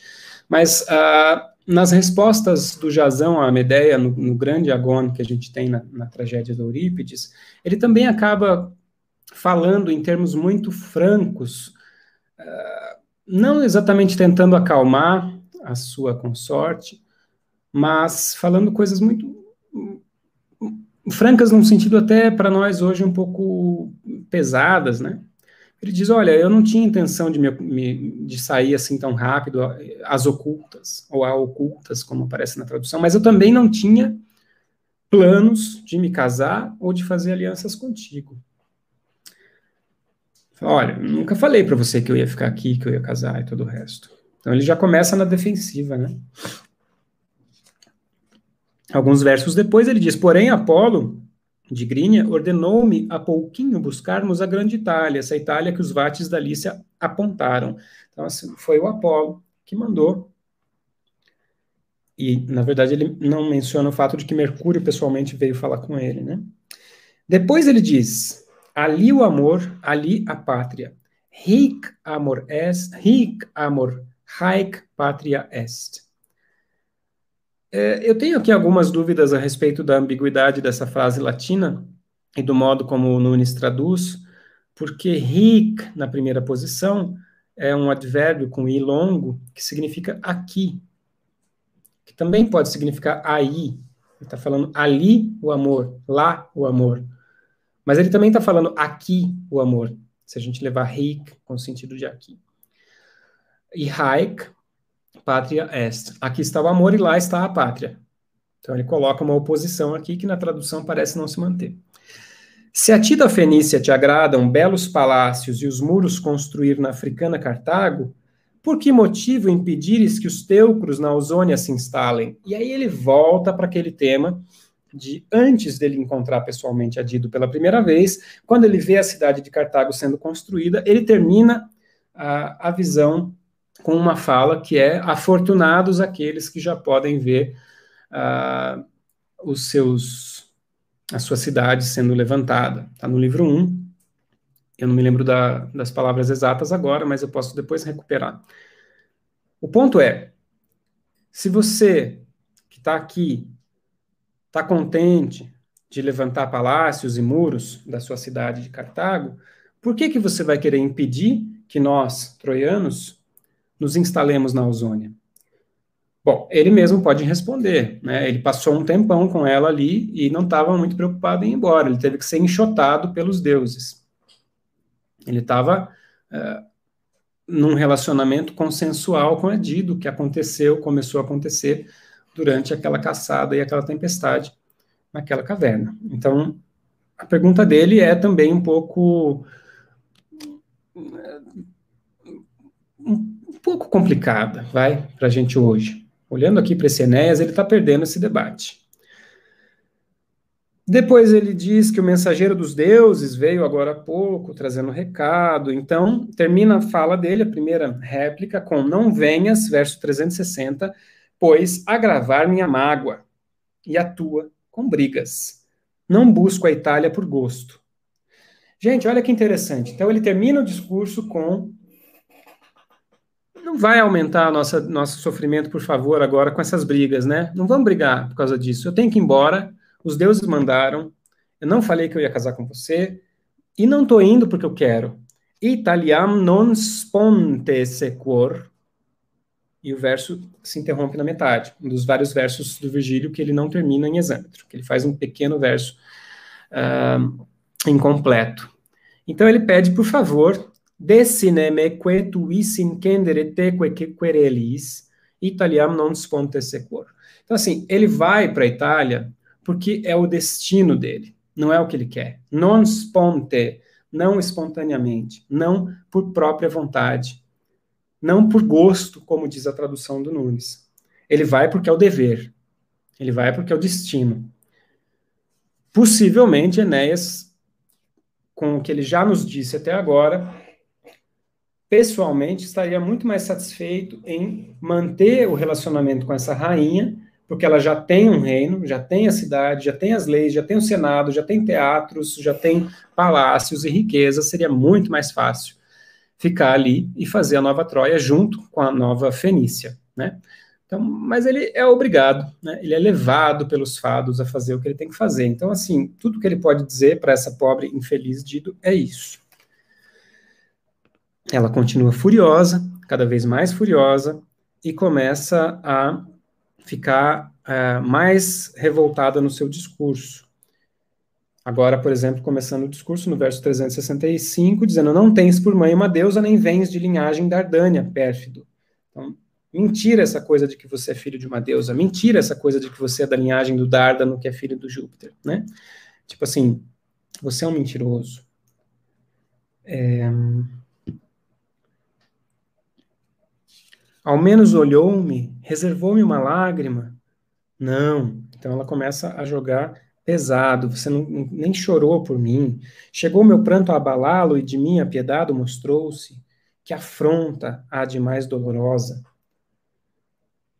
Depois ela diz: Nus quam tuta fides.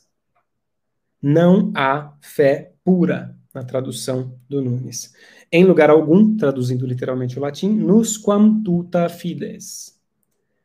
Em lugar algum há uma fé fides, uma confiança fides salva, segura. Não existe. Não é possível confiar em ninguém. Aí ela joga na cara dele uma coisa muito boa para uma DR é, mítica, nível quase tão impactante quanto a do Jazão e da Medeia, que é a seguinte: logo depois de falar não há fé segura em lugar algum. Ela diz: Jogado na praia, carente de tudo, o recolhi, quanta insânia, e no reino lhe dei parte ativa. Do tipo, você estava lá, jogado na praia, refugiado, sem nada, e eu peguei você, trouxe para casa, te dei uma parte do reino. Desbaratados os barcos, salvei-lhe da morte a maruja, eu salvei todos os seus companheiros que estavam separados dos seus barcos que naufragaram. Ó oh, dor, as fúrias me abrasam. Então ela está realmente ficando muito estressada, né? Depois, um pouco adiante, ela diz: Como se os deuses cuidassem de nugas e o tempo esbanjassem do ócio divino. Pois parte, não peço que fiques, nem brigo. E o ponto dela é: está aí preocupado com essa coisa do destino e você acha mesmo que os deuses estão dando uma mínima para essa história de, dos nossos problemas mortais? Você acha que eles vão se desabalar do seu ócio divino? Vai, não vou mais pedir para você ficar, não vou mais brigar. Então a briga está ficando naquele nível já né, um pouco é, bastante desagradável. O texto latino é interessante porque uh, ele diz scilicet is superis laborest e acura quietus solicitat. Scilicet não é um como ser. Na verdade, de fato, os deuses, é o trabalho dos deuses, esse é o trabalho dos deuses, para os deuses, para os súperos. Essa preocupação realmente, de fato, incomoda os deuses quietos, aqui que ele traduz pelo ócio divino. Ela está sendo sarcástica, né? Ela está dizendo, é, é verdade, os deuses estão muito preocupados mesmo com essas coisas humanas que tiram eles dessa quietude. Vai, vai embora. Espero Segue os ventos da Itália, procura teus reinos nas ondas. Se os justos deuses nos ouvem, espero que um dia as de a morte nas duras rochas sorver e que o nome de Dido mil vezes invocarás. Mesmo ausente, hei de os passos seguir-te com atros fachos, depois que minha alma dos membros a morte separe. Sombra terrível, por tudo estarei. Pagar-me-ás, miserável, essa traição. Hei de ouvir teu clamor desde os manes profundos então, a maldição dela é a seguinte: vai e eu espero que você morra uma morte terrível e você vai chamar o meu nome mil vezes e eu vou eh, tá lá desde o mundo inferior te assombrando o tempo todo. Eu vou seguir os seus passos com fachos negros depois que minha alma for separada pela morte. Eu serei uma sombra terrível em tudo. É tenso, né, galera? É pesado. No, e, ela simplesmente para de falar, corta no meio o sermão, sem resposta guardar, e fugindo, mestra da luz se retira, deixando-o confuso entre o muito que se dispunha a dizer e o que o medo prudente o impedia. Então ele não consegue continuar a discussão, ele não tem muito a dizer, na verdade, ele já disse o que ele tinha que dizer numa única fala, e ela corta no meio e vai embora. Desfalecida até o tálamo todo de mármore, as servas a carregaram no leito, a depondo aprestado para isso. Então ela vai embora e as servas a carregam para a cama, desfalecida. O Pio Enéas, at pius aeneas, conquanto deseja acalmar-lhe o infortúnio e algum consolo lhe dar com palavras de muito carinho, geme de dor ante os golpes violentos da sua desdita.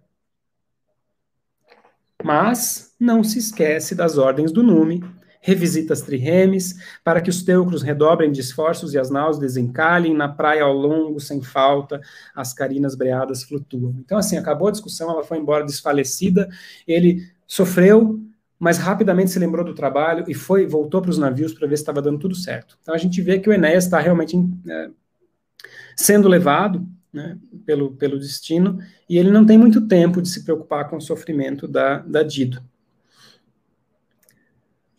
Logo depois a gente vê uma símile no verso 401 que descreve os homens do Enéas fazendo todas as preparações para partir. São muitos navios, eles têm que ser é, preparados e, e, e é, guarnecidos né, com, com água e alimentos e tudo que é necessário para que eles possam ficar no mar por um tempo. Então não é uma coisa simples, simplesmente ir embora. Eles têm que fazer tudo isso. E essa símile compara esse trabalho dos homens do Enéas ao trabalho das formigas, por alguns versos, sete versos. Curiosamente, essa símile nos lembra, se a gente pensar no livro 1, a, a símile que comparava os trabalhadores que estavam construindo Cartago com um enxame de abelhas, e abelhas que constroem, abelhas que trabalham juntas em prol de um mesmo objetivo, quase que invertendo essas duas coisas, né? Porque agora, ao invés de abelhas, a gente tem formigas que simplesmente carregam coisas. A voz narrativa volta e diz a esse espetáculo, esse das formigas, que se, dos, dos homens de Enéas que se parecem formigas, a esse espetáculo, Dido, Quais foram os teus pensamentos? Quantos gemidos soltavas ao veres do cimo das torres do teu palácio animarem-se as praias com estranho alarido daquela turba de envolta com o surdo marulho lá ao longe? Então aqui a gente tem uma apóstrofe muito direta a Dido, e o narrador se pergunta: o que você pensava quando via essas coisas que eles estavam fazendo, Dido? Quantos gemidos soltava? O texto latino, verso 408. Quis tibi tum dido cernenti Italia sensus, quos suedabas gemitus cum litora fervere late, prospiceres arcex sumato tumque videres, misceriantoculos tantis clamoribus aicor. O que você pensava? Quis tibi sensus? Qual era a sua sensação, dito? Quos gemitus davas? Que gemidos davas? Quando prospiceres ex suma arque, quando vias de cima da fortaleza, e totum videre, videres misceri ante oculos, tantis clamoribus aicor, quando você via todos os clamores misturados diante de você e aquelas coisas acontecendo. Então, o poeta dá, se dá alguns versos, quatro versos, para se perguntar e perguntar diretamente a Dido qual era o seu sofrimento. Eu imagino o seu sofrimento. Então, ele se coloca com essa apóstrofe, né, emocionalmente muito próximo do estado de espírito da personagem Dido. E logo depois impreca contra o amor. Improbe amor quid non mortalia pectora cogis. Logo depois dessa apóstrofe a Dido, o narrador fala: ímprobo amor, que distragos não causas no peito dos homens. Então agora é o amor. Por que amor ímprobo? Por que você faz esse estrago todo no peito das pessoas? Bom, então a partir daqui vai começar uma espécie de estratégia uh, metaficcional, porque a, a, Dido vai criar um estratagema para enganar a própria irmã uh, e construir condições para que ela possa espetacularizar o seu suicídio da maneira mais impactante possível. Ela vai pedir primeiro para Ana conversar com Enéas, ver se consegue é, ao menos adiar em alguns dias, um pouco de tempo, a viagem, o que nos lembra também a passagem da Medeia de Eurípides, em que Medeia conversa com Creonte, uh, o, o, rei, pai da, da moça com, com a qual o, o Jazão vai se casar. Eu falo moça porque na versão do, do Eurípides ela não tem nome. Em outras versões ela é chamada de Creusa ou de. Uh, Puxa, estou esquecendo agora. Glauce. Glauce é outro nome dela. Então, nesse ponto, ela pede para Ana conseguir um pouco de tempo a mais, que é a mesma coisa que Medeia faz ao falar com Creonte, quando ela diz: Me deixa uh, ficar mais um dia aqui na cidade para eu poder preparar melhor o meu exílio, porque ela vai ser exilada, ela sabe que ela não pode ficar ali. Creonte determina que ela vai embora e leve os filhos, e ela finge que aceita esse exílio e pede só um tempinho para se preparar, quando na verdade a preparação que ela vai fazer é para matar a Glauce ou a, a, filha do rei e os próprios filhos. Então o que Dido faz aqui é bastante parecido, que ela, ela finge que ela precisa só de mais um tempo para acalmar o próprio coração, quando ela está, na verdade, preparando o próprio suicídio. E nessa fala com Ana, a gente tem uma passagem bastante não sei se obscura, mas um pouco enigmática a respeito da própria figura dessa irmã, Ana, que aparece apenas aqui no livro 4, que até então a gente não conhecia, e que é a figura que no primeiro diálogo com, com a Dido acaba convencendo a Dido a se entregar a esse amor. Né? Fala, olha, você vai, né, vai, vai gastar sua velhice solteira, você acha que os deuses estão preocupados com essas coisas? Vai lá, né, se joga. Mas essa Ana agora, Dido chega para ela e diz, Ana, verso 416, não vês tanta azáfama em torno da praia? Tá vendo essa barafunda, essa confusão ali? A maruja corre de todos os lados, as velas aos ventos apelam, os marinheiros alegres, as popas das naus já coroaram. Se eu fui capaz de prever este golpe, também poderia, na hora presente, aguentá-lo. Ana, amiga, um pedido somente desta infeliz satisfaze. Então ela vai fazer um pedido só para Ana. E o pedido é o seguinte: Este pérfido te distinguia como a ninguém, confiava-te os seus pensamentos mais caros. Tu só sabias falar-lhe e a ocasião mais propícia para isso. Vai, mana, e fala a esse tipo estrangeiro de tanta soberba. E o que, que ela quer que a, que a Ana fale? Que peça somente um pouco de tempo, verso 433.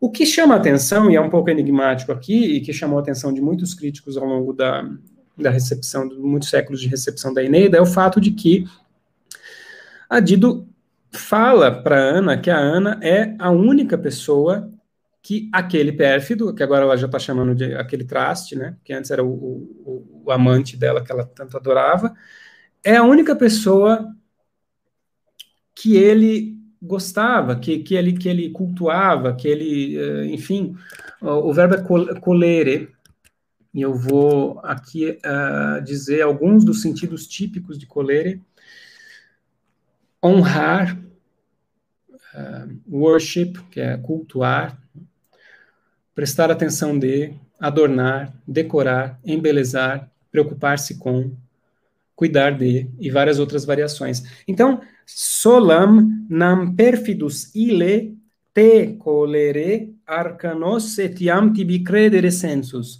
Então, ele cuidava da Ana, ela era a única que ele cuidava, e depois, tibi credere sensus arcanus, arcanos. E a ti confiava sentidos secretos, sensus arcanos, ou seja, segredos. Que tipo de relação é essa que a Ana tinha com Enéas que a gente não sabia e que agora a Dido diz como ele gostava só de você e como ele contava segredos para você, etc. Vai lá falar com ele, pede mais um tempinho. Gente, não dá para saber pelo texto. Tá? Existe aqui alguma obscuridade, muitas hipóteses. Será que Enéas tinha um caso com a Ana? Não sabemos. Ou era só uma amizade muito próxima, algo tão próximo ou mais próximo do que Enéas tinha com a própria uh, Dido? Não sabemos. Essa passagem, de fato, é bastante interessante por, porque ela apresenta um, um, enigma. Então, Ana vai uh, e pede um tempo a mais para Enéas, mas o discurso dela e o discurso dele sequer são mencionados. O que a gente tem no verso 440 é simplesmente a resposta negativa dele, e a resposta negativa dele vem numa símile de quase 10 versos, que compara um carvalho inflexível aos ventos frios dos Alpes, que é basicamente o Enéas como esse carvalho que não se move uh, quando os ventos fortes do inverno uh, arrasam tudo em volta. Então, assim, as palavras não, não servem para entortar, né, para curvar ou para mudar a disposição do Enéas. Essa é uma bela símile. E aí, quando finalmente Dido viu que os fados contra ela se achavam, verso 450, pensou na morte. Pela primeira vez, então, ela pensou em suicídio. A luz bela do dia angustia e deprime, e para mais reforçar-lhe a intenção de privar-se da vida, precisamente no instante do incenso queimar nos altares, viu, pavoroso presságio, anegrar-se no va nos vasos o leite dos sacrifícios e em sangue estragado mudarem-se os vinhos. Então agora ela vê três presságios, ela está deprimida, está pensando em se matar, e agora de repente ela vê três presságios: o leite se transformando numa coisa negra e o vinho virando sangue durante o uh, sacrifício.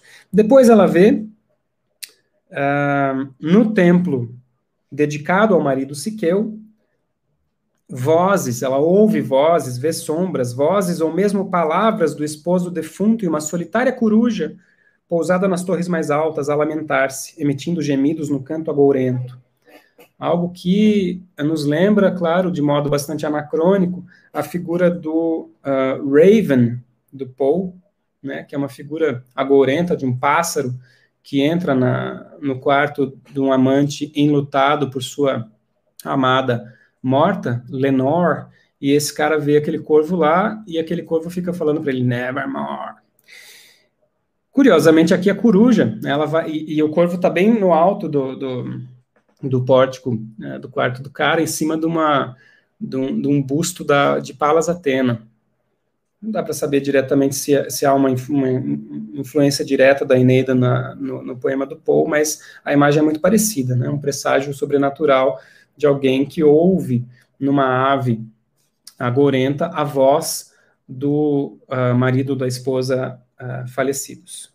Essa passagem ali por volta do verso 460 é interessante, porque ela começa a ouvir, então, uma assombração. E depois começa a ter sonhos com o Enéas, sonhos terríveis. E logo depois, a gente tem uma símile, que talvez não seja exatamente uma símile, mas uma comparação do estado de mente da Dido com um estado alterado uh, por insanidade. E o poeta usa duas figuras míticas muito famosas e muito importantes também, especialmente para a tragédia, para comparar a loucura uh, que agora passou, né? Da, a gente viu deslumbramento amoroso da lírica, os queixumes da elegia, depois o furor do Iambo, quando ela começa a atacar verbalmente Enéas, e agora a insânia, a loucura da, da, tragédia. A gente já vê também um ponto de tragédia lá no debate que aparece um, entre Dido e Enéas. Mas agora, as símiles são claramente trágicas, ou os elementos de comparação.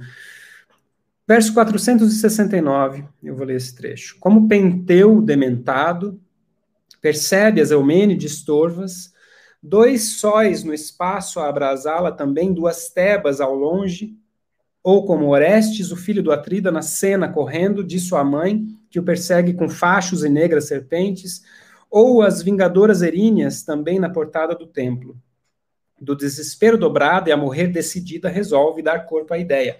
Então ela está enlouquecendo, como Penteu, dementado, ou seja, demens, em latim, demens penteus. Penteu é o protagonista da peça Bacantes de Eurípides. Nessa peça, o deus Dioniso, que é primo do Penteu, que é rei de Tebas, quer ser recebido uh, no mundo grego, vindo do Oriente, e ele é recebido com uh, desprezo pelo rei Penteu e por Tebas, que não reconhecem na figura de Dioniso nem um filho de Zeus, nem uh, um deus, efetivamente. E para se vingar, ele uh, instila o furor, a insânia, em todas as mulheres da cidade, incluindo a mãe do Penteu, que vão para os montes uh, participar de ritos báquicos. E o Penteu, de início, faz uma guerra santa, tentando prender e matar todo mundo que cultuasse Dioniso, e depois é convencido pelo próprio Dioniso, sem saber que é o Dioniso, porque ele está fantasiado, a subir no monte Citeron, onde estão acontecendo uh, os rituais bacantes, para ver o que acontece, que ele está com muita curiosidade, ele quer ver essas mulheres e o que elas estão fazendo. E quando ele chega lá, basicamente ele é uh, despedaçado pelas, pelas mulheres, por sua mãe, pelas suas tias e por, pelas outras bacantes, os pedaços do seu corpo uh, são jogados para lá e para cá, como um jogo de bola. Ocorre que antes de subir, quando Penteu é convencido pelo Dioniso a se fantasiar de mulher para poder subir no monte, porque senão ele seria morto, porque não pode subir nenhum homem no rito é, das Mênades, das Bacantes, e ele se coloca à disposição de Dioniso, ele entra no palácio para se vestir, para se, se transfigurar numa, numa bacante, quando ele sai, ele está numa espécie de transe dionisíaco, e ele olha para o céu e ele fala, eu estou vendo dois sóis, e eu estou vendo duas tebas. E você, que eu estou vendo aqui na minha frente, está com dois chifres. Você já era assim antes? E Dioniso diz para ele: Não, você está vendo como tem que ser, é assim mesmo. Antes aqui você não via direito. Então agora Penteu percebe dois sóis no espaço e duas tebas ao longe, e as Eumênides torvas. Só que as Eumênides são as fúrias que aparecem na, na no mito de Orestes, especialmente para persegui-lo, amando de sua mãe Clitemnestra, que é esposa de Agamemnon, que mata o rei Agamemnon na volta de Troia, uh, e depois é perseguida pelo Orestes, e a vingança do Orestes, junto com sua irmã Electra, resulta na morte da mãe Clitemnestra. Ele mata a própria mãe. Depois ela volta para persegui-lo como líder das Fúrias, das Eumênides, que dá nome à terceira peça da trilogia uh, da Orestia do Ésquilo. A gente tem as três peças, Agamemnon, Coéforas e Eumênides, e na terceira peça a gente vê em cena essas fúrias, essas Eumênides, perseguindo Orestes. Por isso aqui a menção também a Orestes, filho do Atrida, na cena, né, no palco, correndo de sua mãe, que o persegue com fachos e negras serpentes, ou as vingadoras eríneas, as fúrias, as Eumênides. Então a Dido é comparada tanto a Penteu, enlouquecido vendo dois sóis e duas tebas, quanto a Orestes fugindo das fúrias e de Clitemnestra. Duas figuras trágicas imponentes, e a própria mãe, Clitemnestra, também transformada numa espécie de fúria depois da sua morte. E é nesse ponto que ela está decidida finalmente a se matar. Aí ela dissimula o projeto, verso 476, com rosto sereno e sem mostras do que no peito abrigava, e dirige-se à irmã consternada. Descobri o remédio mais fácil de conquistá-lo ou curar-me da louca paixão de que, uh, que ele volta. Então, assim, ela cria um estratagema para enganar a irmã e todo mundo em volta para fingir que ela vai fazer uh, uma espécie de. É um, é um, é um tipo de, de magia, tipo de feitiçaria. Ela vai usar as artes mágicas.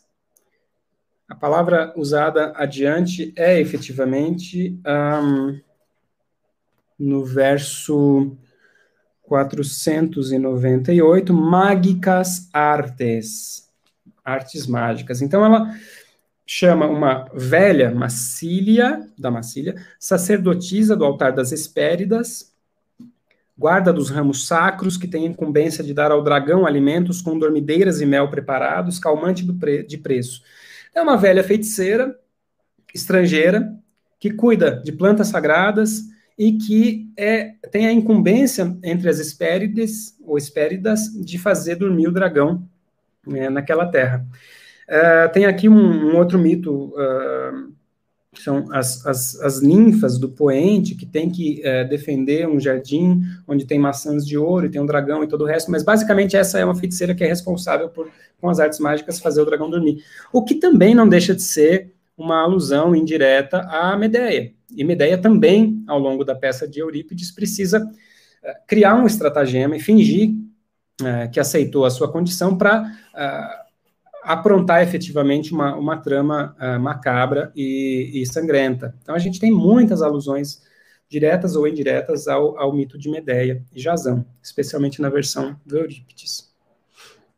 Essa mulher, ela, ela é poderosa, essa feiticeira. Ela, ela é capaz de deter o curso dos rios, evocar dos sepulcros os manes noturnos, então chamar uh, espíritos da noite, né, da, dos sepulcros. E ela diz então para a irmã dela, Ana, que contra a vontade recorro a tais artes mágicas, né, que é a Magicas Inuitam Akingier Artes, no verso 498. Então ela descreve o que vai ser feito. O que vai ser feito é a gente vai levantar uma pira bem enorme, uh, e em cima dessa pira a gente vai colocar as armas do Enéas, os despojos deixados por ele no quarto, então roupas, pertences, etc., junto do leito fatal, para queimar e, abre aspas, abolir, ora, intento, os nefandos rastros desse homem. E eles também vão colocar, logo adiante, no verso 505, a gente vê o que é que depois de elevou-se pira adequada com achas de pinho e azinheira, decora todo o recinto com ramos funéreos, vistosas guirlandas. No alto da pira, o seu leito coloca, coloca a própria cama, a roupagem, a espada e mais a efígie de Enéas, uma imagem de Enéas. Então ela vai queimar tudo, ela vai tacar fogo, né?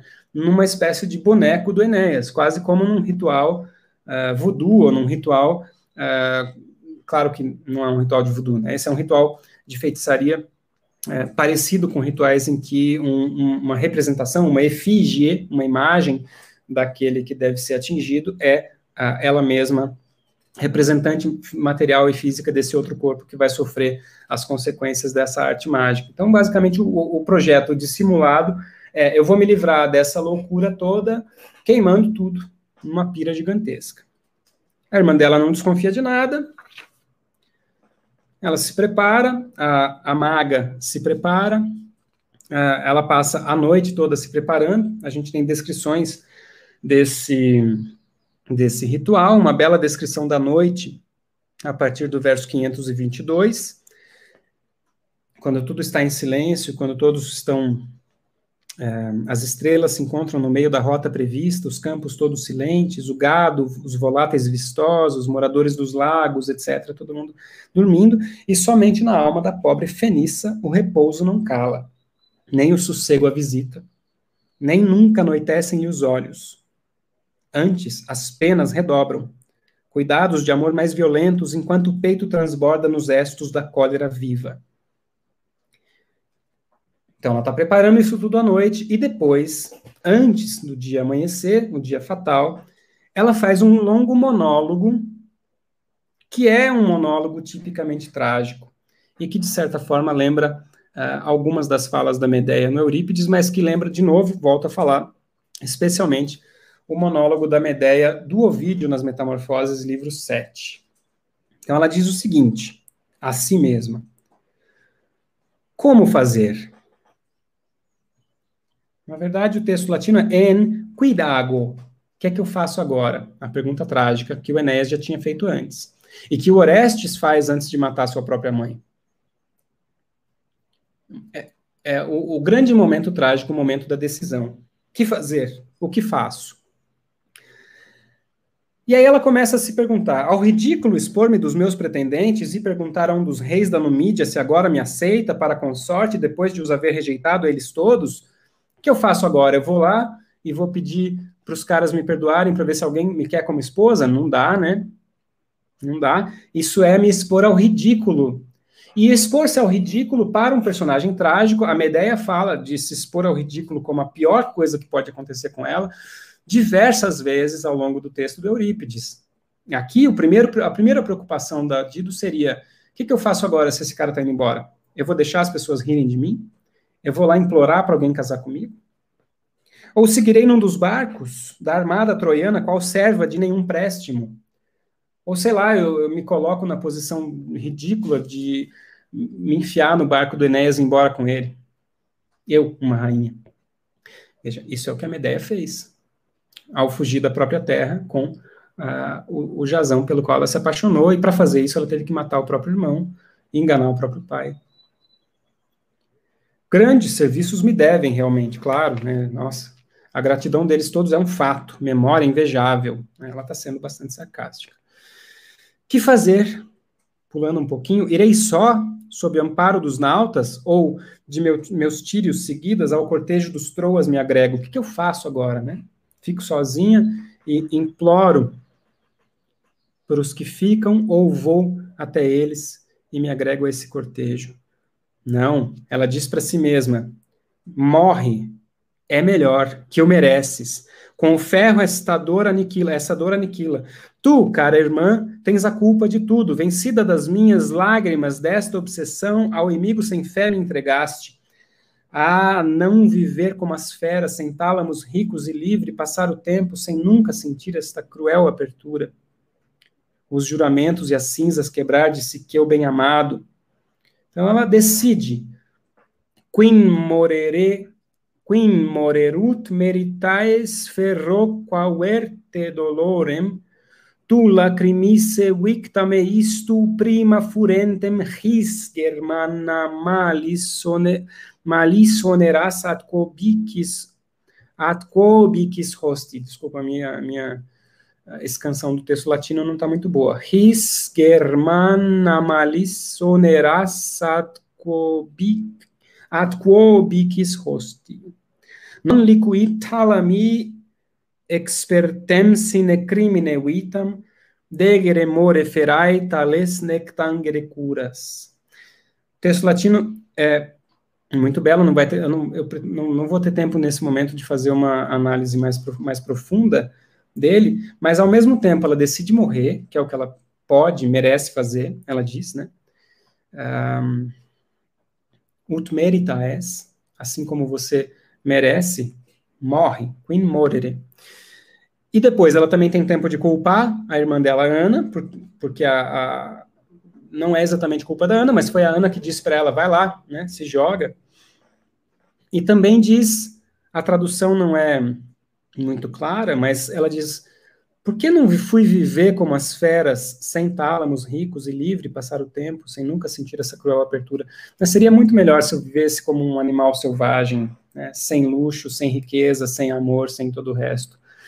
Esse é um topos interessante, porque no De Natura do Lucrécio, existe uma, uh, em algumas passagens, especialmente no livro 5, em que há uma espécie de antropologia e história da, da criação do gênero humano, da espécie humana e do mundo, uh, a gente vê uma, uma espécie de glorificação da vida selvagem, como se o homem fosse um intermediário entre os deuses e as feras, mas as feras têm vantagens muito interessantes, porque o homem, quando ele se civiliza, ele traz para si muita desgraça, por conta da riqueza, ambição, inveja, uh, poder e todo o resto.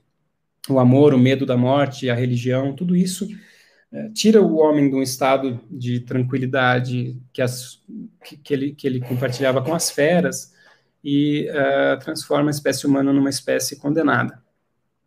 Então, aqui ela praticamente diz teria sido muito melhor viver como um animal selvagem. Depois que ela termina esse, esse longo monólogo bastante impactante, a gente vê imediatamente uma mudança de perspectiva narrativa e a nossa, nossa atenção é levada diretamente para os navios. Já tudo pronto e acertada a partida, na popa altanada, verso 555. Da capitânia ao caudilho troiano entregara-se ao sono. Então está tudo pronto, ele está dormindo no navio. E aí, enquanto ele está dormindo, vem Mercúrio num sonho e fala para ele: Pô, Enéas, é possível dormires com tanto sossego? Que é isso? O que você está fazendo dormindo aí? Vai embora. Disposta a tudo, a rainha no peito revolve projetos calamitosos. É melhor você ir embora logo. Projetos calamitosos, na verdade, é uma tradução um pouco uh, alusiva ao texto latino, que é bastante direto uh, e que diz basicamente que ela está certa de morrer. Querta morir, verso 564. A rainha já está planejando a própria morte, vai embora. Aqui o Nunes traduz por projetos calamitosos. Então, não precipitas a tua partida se o tempo a convida. Vai. Vence a preguiça, levanta-te. Toda mulher é volúvel. E Mercúrio termina o discurso dele com essa pérola né, da misoginia antiga, uh, que virou também uma frase famosa da Eneida do, do, do, do Virgílio. É, vai logo, aproveita agora, né? Hum, vence a preguiça, porque varium et mutabile semper femina. Basicamente, o que ele está dizendo é, é, mulher é assim mesmo, toda mulher é varia imutável. Varium et mutabile semper femina. Literalmente, a, a mulher é sempre algo variável, ou seja, volúvel, imutável. Então, assim, não adianta. Qualquer coisa que você faça ou fale, essa é a lição do Mercúrio. Né? Não se preocupe com uma mulher. O que é bastante pesado, né? Porque a gente está vendo o, todo o sofrimento da, da Dido até agora, e de repente chega o Deus lá e fala assim: vai logo embora. Né? Não, não fique preocupado por conta de uma mulher. Despavorido de súbito, Enéas se livra do sonho os companheiros despertam aos trabalhos com cita do dia, todos apostos guerreiros, velas aos ventos. Basicamente, ele levanta desesperado e fala: Vamos embora, galera, já! Chegou um Deus aqui e falou de novo: Vamos, vamos, vamos, foge, foge, foge. Essa cena é bastante rápida e o dia amanhece e esses caras já estão navegando. Quando o dia amanhece, os caras já estão navegando. Dido avistou desde a sua atalaia em boa ordem a esquadra afastar-se e três, quatro vezes, verso 589, o peito formoso golpeando e os cabelos louros em fúria a puxar. Ah, de esse homem, gritou, escapar-me, Júpiter. Esse estrangeiro zombar de mim próprio em meu reino, mais uma vez, zombar, que no caso uh, é uma tradução do verbo latino ilucerit, de iludir ou enganar. O zombar aqui não é exatamente o mesmo tipo de preocupação que ela apresenta antes com relação a ser objeto de riso dos seus conterrâneos. Mas aqui também a imagem é uma imagem típica de tragédia, é o sofrimento e a lamentação ao puxar os cabelos e bater no peito. É uma imagem homérica também e uma imagem típica trágica. Um, Chega um ponto, então, em que ela mesma se chama, na segunda pessoa, com uma apóstrofe de infelix dido, nunc te facta impia tangunt. Ó dido infeliz, ora sentes o peso da tua desgraça. Então, ela usa o epíteto virgiliano para ela mesma. Infelix dido. E aí, ela começa a se revoltar e elaborar na cabeça uma série de fantasias ou de ela tem muita vontade de fazer o seguinte. Olha a raiva da Dido. Essa, essa é uma passagem também muito impactante. Verso 600. E não poder apanhá-lo, atirá-lo em pedaços nas ondas, passar a espada a seus homens e Ascânio, seu filho mimado, ao próprio pai num banquete ofertar como prato excelente. Então ela começa a fantasiar, desmembrar e cortar os pedaços do Enéas e jogar no mar e cortar os pedaços do filhinho dele, Ascânio, e dar para ele comer num banquete funesto. Como a tragédia também costuma apresentar para a gente, como é o caso do banquete uh, de Tiestes. A gente encontra tanto na peça Tiestes do Sêneca, quanto uh, nas menções das uh, tragédias do ciclo tebano, desculpem, do ciclo de Argos, né, do ciclo uh, micênico, ligadas a Agamenon e a Menelau, que são filhos de Atreu, que é, por sua vez, irmão do Tiestes, e que foi. Um, Tiestes, por sua vez, foi, foi é, cortado em pedaços para dar uh, de comer. Desculpem, não é o Tiestes. É tanta informação, não é mesmo?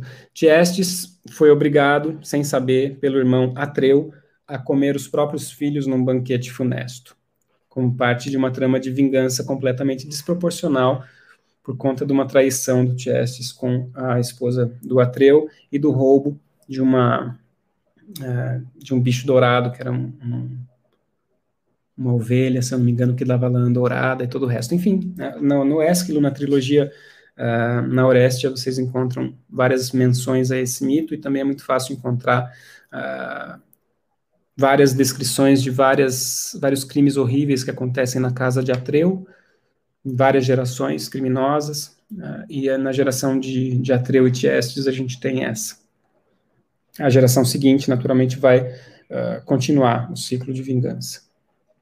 Nesse ponto, então, ela tem essa, é, essa série de fantasias mortíferas, depois ela é, tem vontade de incendiar de pronto o arraial, né, queimar todas as, as, as tendas do, do Enéas e todo o resto, e então ela invoca quatro entidades antes de efetivamente é, se matar.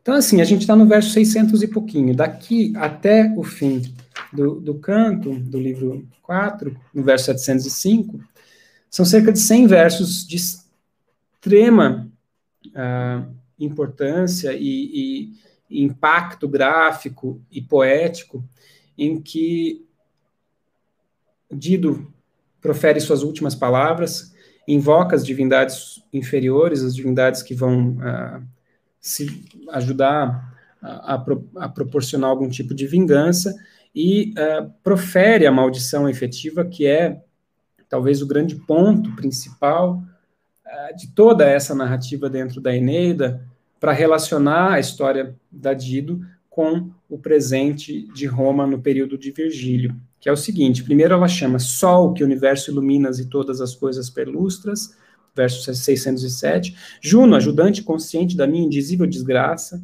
Hécate, sempre invocada nas encruzilhadas aos gritos.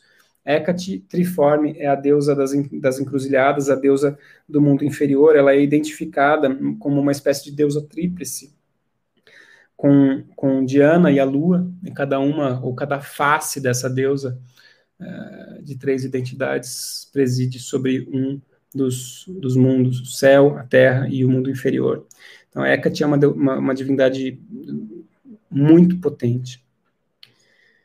Fúrias do mal vingadoras e deusas de Elisa expirante. Deuses de Elisa expirante. Então ela invoca quatro divindades, mais os deuses, né? o Sol, Juno, Hécate e as Fúrias.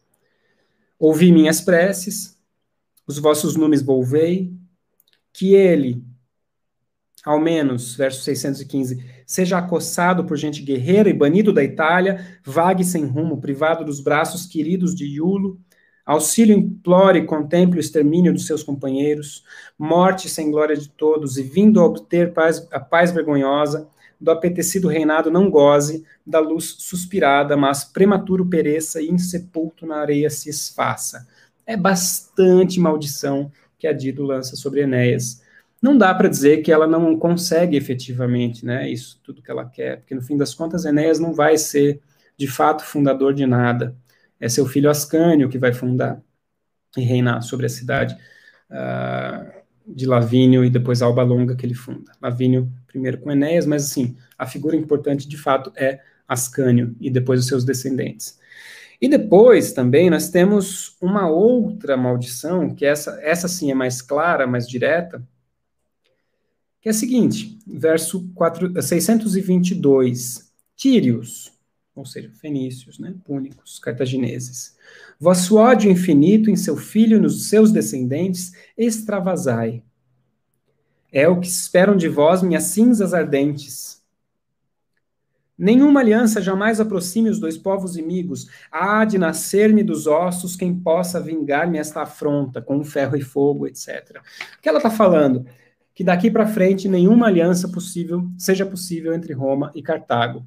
E no tempo de Virgílio, a gente sabe, as guerras púnicas já acabaram, as guerras entre Roma e Cartago, que duraram mais de um século, e no entanto, elas foram tão penosas e severas para Roma que o grande herói cartaginês, Aníbal, quase conseguiu vencer uh, e destruir Roma e, e, e conquistar Roma. Né? O fato de que Roma quase perdeu para Aníbal e quase perdeu com isso a dominação do Mediterrâneo e as condições do estabelecimento do grande império que veio a ser Roma do século II em diante, é, é algo predito aqui por uma espécie de maldição da Dido quando ela vai estar prestes a se matar por ter sido abandonada por Enéas.